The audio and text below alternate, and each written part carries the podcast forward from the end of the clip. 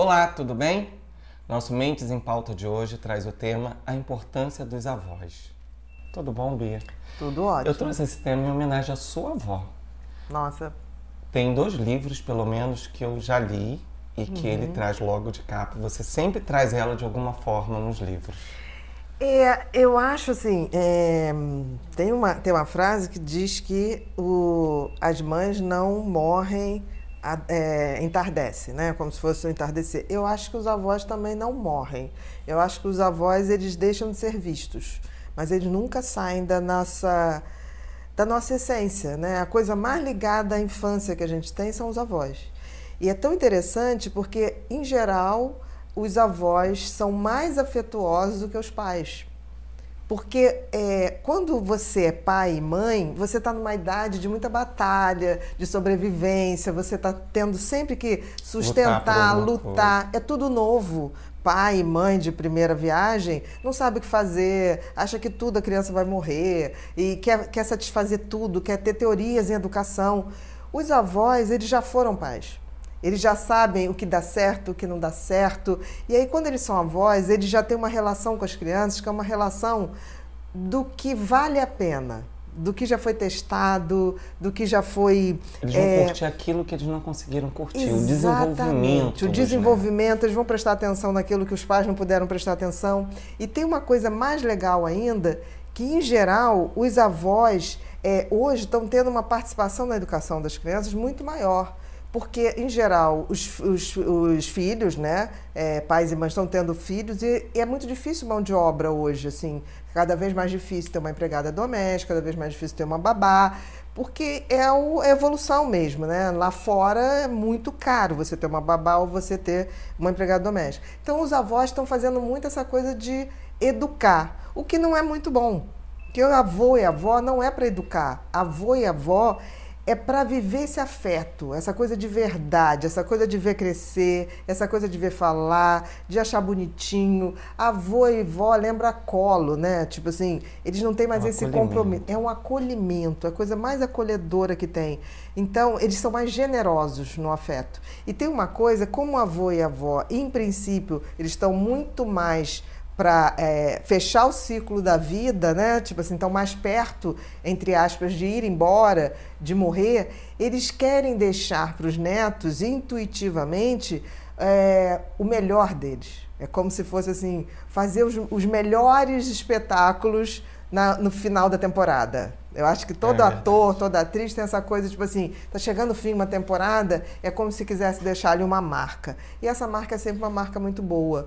É, eu perdi minha avó quando eu tinha oito anos, era 11 de março de 1976, e eu faria nove anos dia 31 de março. É, e para mim é como se fosse ontem. A sensação que eu tenho é que o tempo parou ali. Você está me dando uma surpresa, porque eu te conheço há muitos Aham. anos. E você traz a sua avó, para mim, assim, foi uma coisa de uns 15 anos atrás. Não, não, foi muito tempo. Né? E é aquilo que eu digo, é como se fosse ontem. É, eu tinha um hábito de ligar para minha avó de manhã, antes para a escola, e 5 horas da tarde, para dizer como é que foi meu dia, é, todos os dias. E durante muitos anos, ela já falecida, eu ligava para o mesmo número. Não atendia, porque o número tinha sido Lógico. desligado, mas eu continuava fazendo mentalmente aquilo que eu fazia. Dizer, olha, hoje foi assim na escola, eu fiz isso, fiz aquilo.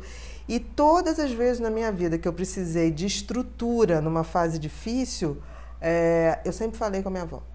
Aí eu costumo brincar que para todo mundo ficar tranquilo que ela nunca respondeu. Né?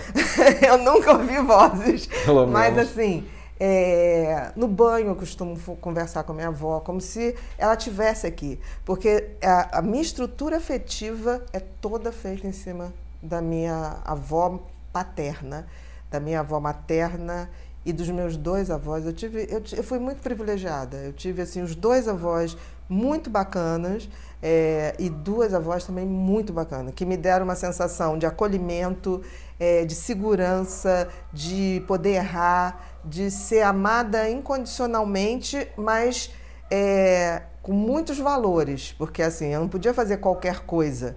Eu podia fazer o que é ético, que é legítimo. Eles iam sempre me acolher nos meus erros, mas desde que eu soubesse que aquilo não era legal ter feito. Então, assim, foi uma educação dura, mas muito afetuosa. E hoje, cada vez mais, a gente vê, assim, os avós ou estão nessa, nessa função que não são deles, de ter que de educar. educar porque, é até uma é. coisa que se faz mal com os avós. Eles é, estão ali também pra... já tem idade, já se aposentaram. Então, e eles querem marcar, querem de fazer uma, uma assinatura forma. afetiva, não é para educar, né? E aí fica com aquela marca, né? Minha avó é chata, é ela que tá vindo ali para cobrar, cortar a, a, televisão, cortar o, o, o, o jogo, a brincadeira, Exatamente. a hora que tem que tomar banho. É a que vem botando todas as regras. E a avó não foi feita para. E está se destituindo, tirando essa oportunidade dos avós, né? Que é, a avó, é, avó é avó, avó mais, né? Tem cheiro de avó, né? É. É, uma, uma amiga me passou um e-mail essa semana que de um neto que ficou muito tempo sem ver a avó, porque foi morar, a avó foi morar fora. Quando reviu a avó, ele falou assim, abraçou e falou: é o cheiro da minha avó.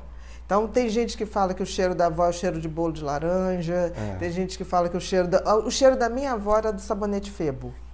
E eu, eu... me lembro que uma vez um, um grande amigo, assim, eu, eu, já tinha uns 45 anos mais ou menos, ele me deu de presente de aniversário um Febo original. Eu não sei nem onde ele arrumou. É, tipo... é engraçado, né? Você, você teve essa oportunidade. Minhas avós, eu tive a oportunidade de conviver e convivo ainda. Uma já faleceu, a outra não.